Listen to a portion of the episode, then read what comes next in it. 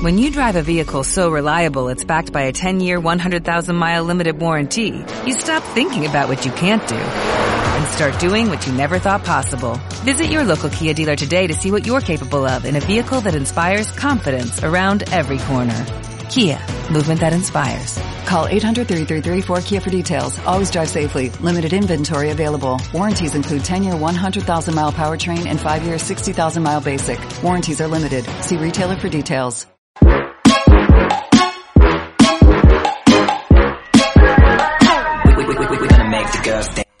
¿Qué tal? ¿Cómo estáis? Bienvenidos a Oposiciones de Educación. Yo soy Diego, maestro, profesor y preparador de oposiciones.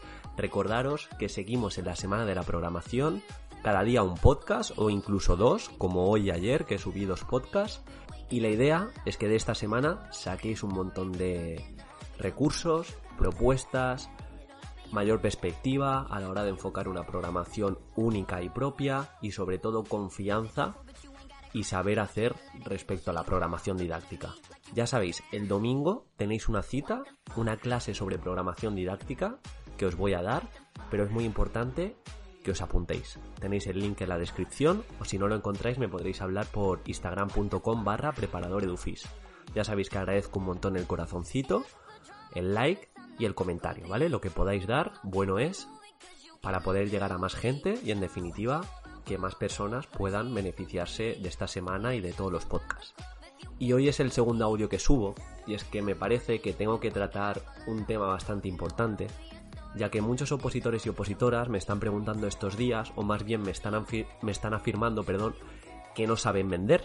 Yo es que no sé vender la programación, a mí es que no se me da bien vender, a mí es que no me gusta vender, y quería hacer una pequeña reflexión, así como una serie de puntos para mejorar esa venta, que siempre digo que es importante, porque al final vender no es simplemente que te vendan un seguro o que te vendan un producto y tú pagues un dinero, sino vender también es como mostrar las características de tu programación y hacérsela vistosa al tribunal. Vender también es cuando tienes una reunión con los padres y que crean en tu proyecto educativo, que crean en tus propuestas, que crean en cómo vas a llevar la clase.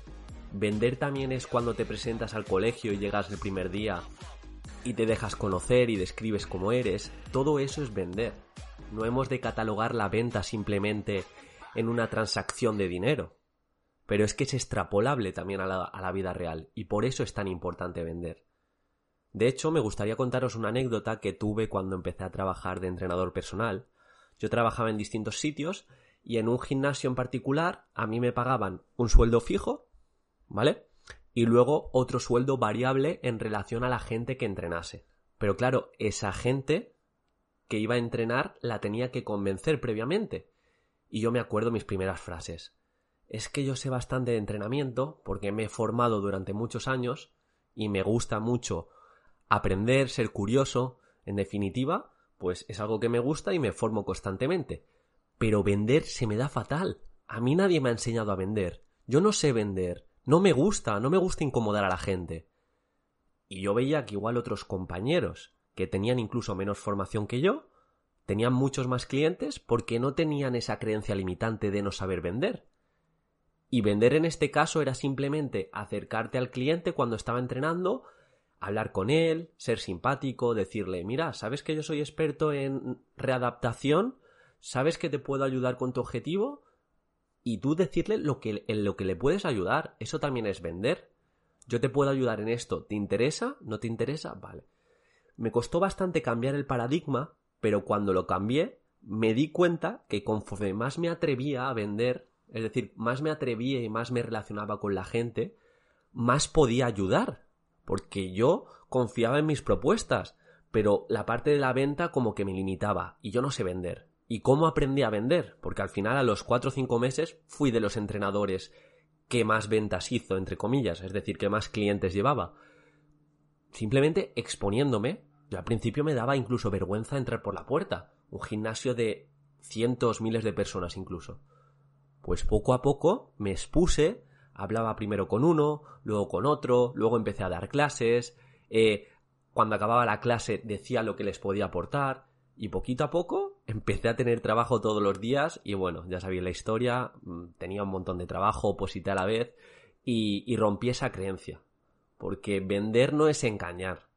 Y partiendo de ahí, quiero que lo extrapoléis al tema de la programación.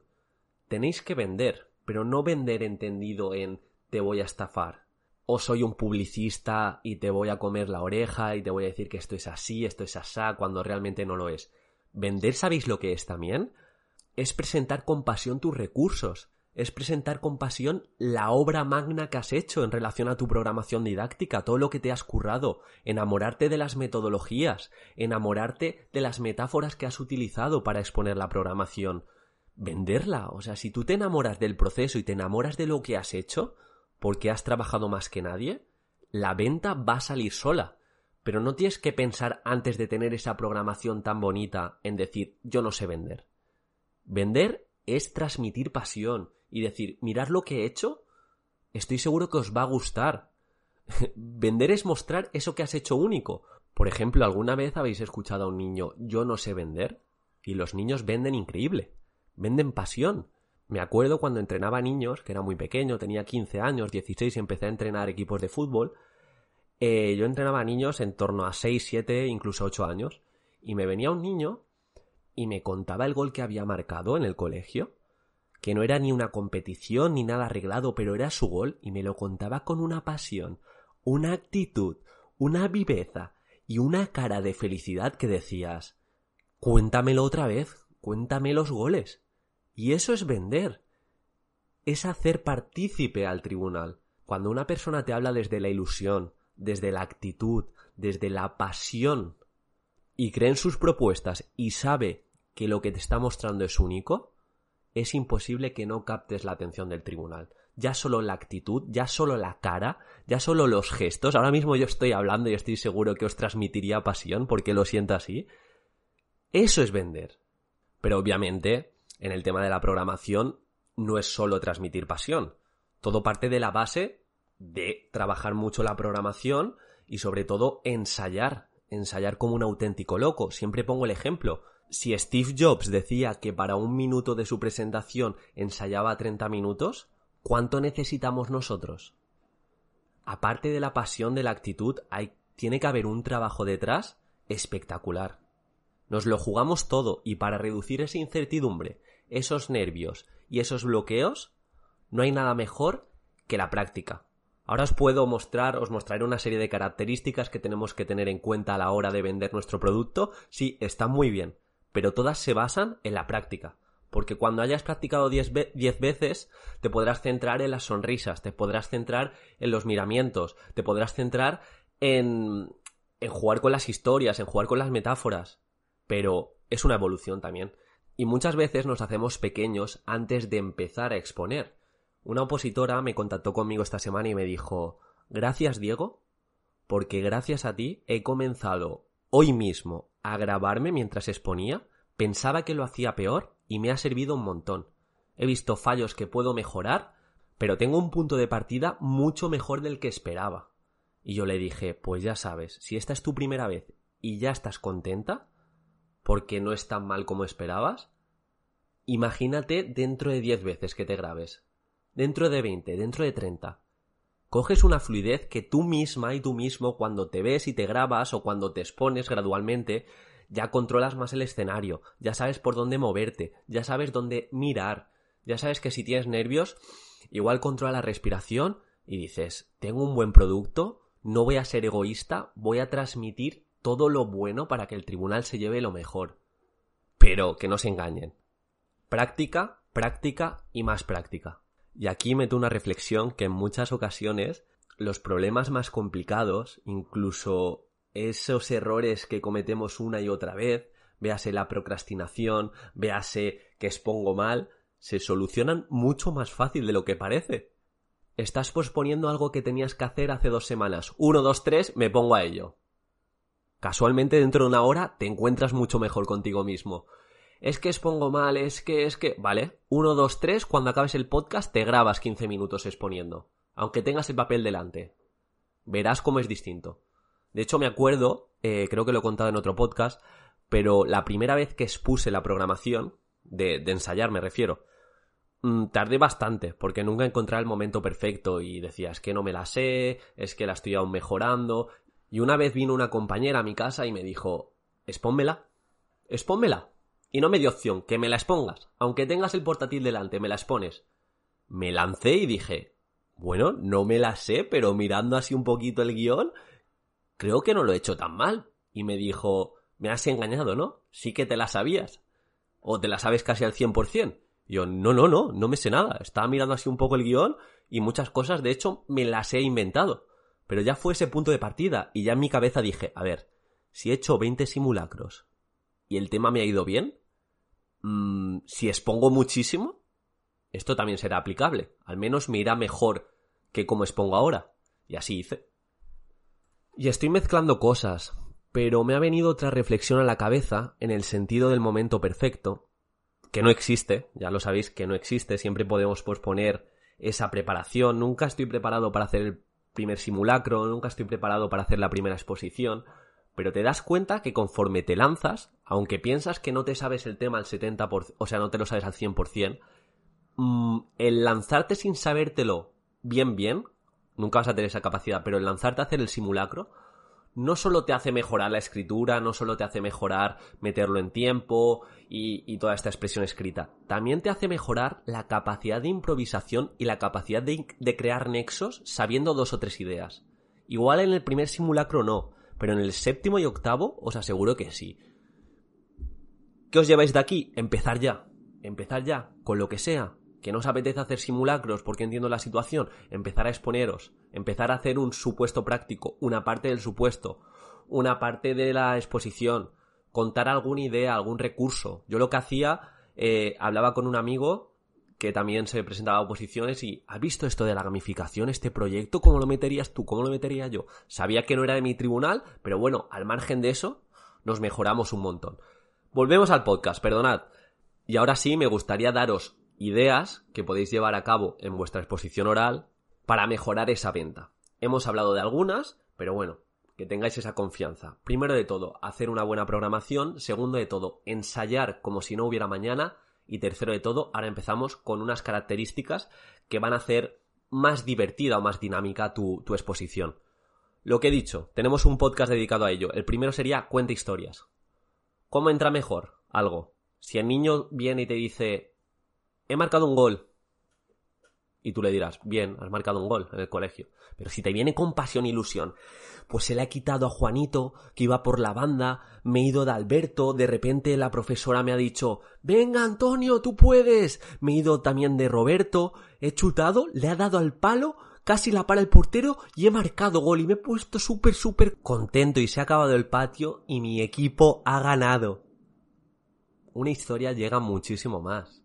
Y en vez de decir, para mí es muy importante mi especialidad porque el currículum lo dice así, y si cuentas una experiencia, cuentas en qué momento exacto te diste cuenta que te gustaba tanto enseñar, o incluso para decir que es muy importante la emoción, incluso las competencias clave, esa aplicabilidad, puedes contar. Eh, el otro día me estaba dando cuenta que muchos de los contenidos de que di en primaria, que di en secundaria, los había olvidado. No me acuerdo de casi nada. Solo me acuerdo de experiencias. Solo me acuerdo de excursiones, de actividades que hice con mis compañeros. Y me acuerdo de pocos profesores. Y desde ahí dije, igual las competencias y ese saber hacer es fundamental. Ese contexto que creamos para que el niño aprenda. Y es muy importante.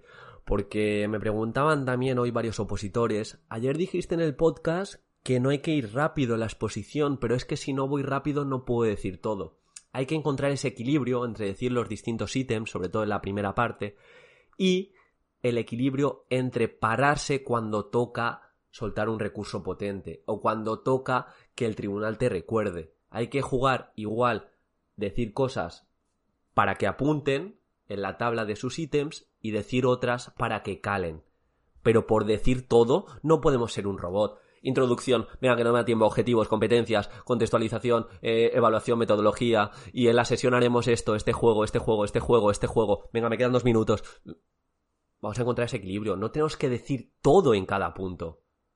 Hemos de entender la legislación, hemos de interpretarla y decir algunos apuntes. Pero cuando toque justificar por qué utilizamos esta metodología, hacer una buena introducción, hacer una buena sesión, ahí me paro, juego con los silencios, creo un pedestal de mis ideas clave y las presento. Pero como vaya a presentar una idea clave, eh, imaginaros, una, he hecho una gamificación increíble de carrerilla y que no se entienda, dices, ¿para qué he estado todo el mes haciéndola o cuatro o cinco meses si luego no se ha entendido? Creamos ese pedestal, usamos silencios, justificamos por qué es importante, cuál es mi propósito didáctico, qué relación que tengo con otros maestros, la importancia, la experiencia que he tenido, por qué he elegido esto. Lo presentamos como si fuera la mejor obra que hemos hecho en la vida. Y es muy difícil que no nos compren. Contar historias, jugar con los silencios, utilizar las preguntas retóricas de vez en cuando. Yo me acuerdo que para defender mi, asignatura lancé alguna pregunta retórica. ¿Y es que acaso existe alguna asignatura tan completa como la nuestra? Y ahí ya pones lo que tú quieras. Pero con ese juego de preguntas retóricas, de decir un poco lo que quieren escuchar, porque ellos van a ser de tu especialidad, la mayoría, ya creas ese nexo de yo opino igual, voy a seguir escuchándole. Pero es muy importante que las preguntas retóricas pues sean propias, que no coja la de otras personas, intente hacerlo, hacerlo mío, o intente darle una vuelta, no sé. Igual que las metáforas. Las metáforas son fundamentales, sobre todo si intentamos que se entiendan conceptos más complicados, o si la primera parte tenemos un hilo conductor y los objetivos y contenidos utilizamos las metáforas, que sean absurdas, incluso que sean propias, que te las inventes tú, porque de esta manera te van a recordar, y, me imagínate que te recuerdan como el chico que me dijo que la educación era como ese algodón, ¿sabes? Metáforas así absurdas, pero que tengan cierto sentido. Eh, de hecho, me acuerdo yo que en la primera parte de la programación, como utilicé el hilo conductor para explicar los distintos puntos, eh, me acuerdo que el catalejo, el catalejo del capitán que utilizaba para ver su navegación, era como los objetivos, porque así veía el objetivo avizor y así con todo. Luego, eh, los elementos transversales eran esos comportamientos que tenían los niños a todas las horas del día y que se hacían mejores entre ellos. Iba jugando con esas cosas, ¿sabes? Las competencias, ese saber hacer, ese aplicar todo lo que han aprendido en sus viajes para hacer la vida a los demás mejor, incluso la vida suya, tomar decisiones. No sé, jugar con las metáforas y cada uno tendrá unas y eso es lo bonito, para que te recuerden en relación a esas metáforas. Otro recurso que podemos utilizar para vender mejor es jugar con el suspense. Jugar con luego te lo diré o más tarde seréis partícipe de algo muy especial. Yo, por ejemplo, lo utilicé en el tema, en el supuesto y luego en la programación. Es decir, yo en el tema ya metí algún recurso que dije, más tarde lo veréis en la programación, más tarde a las semanas. Mm, sabéis lo que, lo que os quiero decir, ¿no? Y en el supuesto también. Eh, esta metodología, no me acuerdo si era un, un aprendizaje servicio, pero lo explico con más detalle y tengo alguna propuesta en mi programación, que luego también veréis. Ese suspense, ese me ha gustado lo que me ha presentado, pero quiero más, se puede jugar con ello. Obviamente hay un trabajo detrás. Y en la programación lo mismo. Si en la primera parte justificáis a nivel curricular porque habéis utilizado alguna metodología, como la gamificación, podéis crear alguna frase de decir, luego más tarde, cuando se explique la sesión o cuando se explique la unidad didáctica que me ha tocado o la situación de aprendizaje, os vais a dar cuenta por qué he elegido esta metodología, pero de forma práctica, el cambio que he visto tan grande en mi alumnado. Y ya el tribunal piensa, vale, me ha gustado como me lo ha presentado a nivel curricular, pero quiero más, quiero que me lo presente de forma práctica. Y realmente esto es lo que os quería transmitir. Mm, tener en cuenta que hemos de vender, vender no entendido como estafar, como engañar, como te voy a decir esto para que me lo compres, sino vender como transmitir la pasión, la actitud y ese amor por el proceso y por el producto que he creado.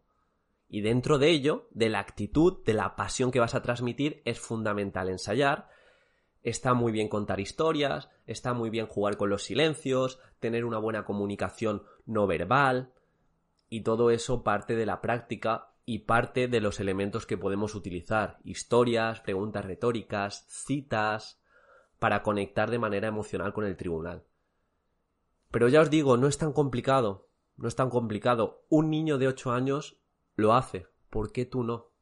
¿Te falta confianza? ¿Vas perdiendo confianza conforme pasan los años? ¿O es que acaso ese niño no te convence que ha marcado el mejor gol de ese día? Tú le puedes convencer al tribunal que le estás presentando una de las mejores programaciones de ese día. Si tienes miedo, piensa, el niño puede, ¿por qué yo no? Ya sabéis, apuntaros a la semana de la programación, dejarme ese like, ese like bueno, ese comentario, y si tenéis alguna duda respecto a la venta, respecto a la exposición, respecto más al tema verbal, dejarlo en este episodio y lo intentaré tratar el domingo, os contestaré o ya veré cómo lo hago, pero os responderé seguro. Entonces, un saludo y mucha, mucha fuerza. Vale, ahora que solo quedamos unos pocos, y esto tampoco lo quería hacer público, os quería comentar otra anécdota que tuve el día de la exposición, y para eso nos tenemos que remontar unas semanas atrás. Para los recursos que utilicé, sobre todo en la presentación, que utilicé una serie de diapositivas y una serie de flascas, tarjetas de estas plastificadas, pues obviamente pues lo tenía que hacer yo. ¿Y, qué pasa? Que yo tengo una característica bastante propia, que es la de ser un manazas, ser un manazas en plástica, ser un manazas recortando, tener poca paciencia en ese sentido, e hice los recortables fatal. Recorté mal, me dejaron una plastificadora, plastifiqué mal. Bueno, pues la chica que estaba en aquel entonces conmigo vino a mi casa y vio, vio cómo había plastificado todo y me dijo, ¿de verdad piensas aprobar con eso? ¿De verdad quieres presentar eso? Eh, bueno, si dices que te lo han hecho tus alumnos, puede, puede pasar, pero lo has hecho tú, ¿no? Tú verás. Y yo me enfadé. Yo, yo me lo tomé como personal y me enfadé. Pues lo he hecho lo mejor que he podido, tal, no sé qué. Y discutimos. Vaya vergüenza discutir por eso. Bueno, el tema es que hubo reconciliación y me ayudó a hacerlo. Vamos, que el tema de la primera parte que expuse, que era pegar cosas en la pizarra, me lo hizo ella. Y, y bueno, pues ya llevé un trabajo decente al respecto. Y llegó el día, lo pegué todo, lo presenté todo muy bien, y no sé por qué, si se me notaba en mis manos, en mis trazas, pero el tribunal me dijo uno de los chicos, esos materiales te ha ayudado tu novia, ¿no? Y yo, mira el tío cómo lo sabe. y dije, pues la verdad es que sí, me ha ayudado un poco. Y es que al entrar, pues me ayudó con el material para transportarlo de la encerrona a la clase y, y había conocido a mí, a mí, a la chica con la que estaba. Y esa es la anécdota. Tampoco tengo mucho más que aportaros hoy, lo siento.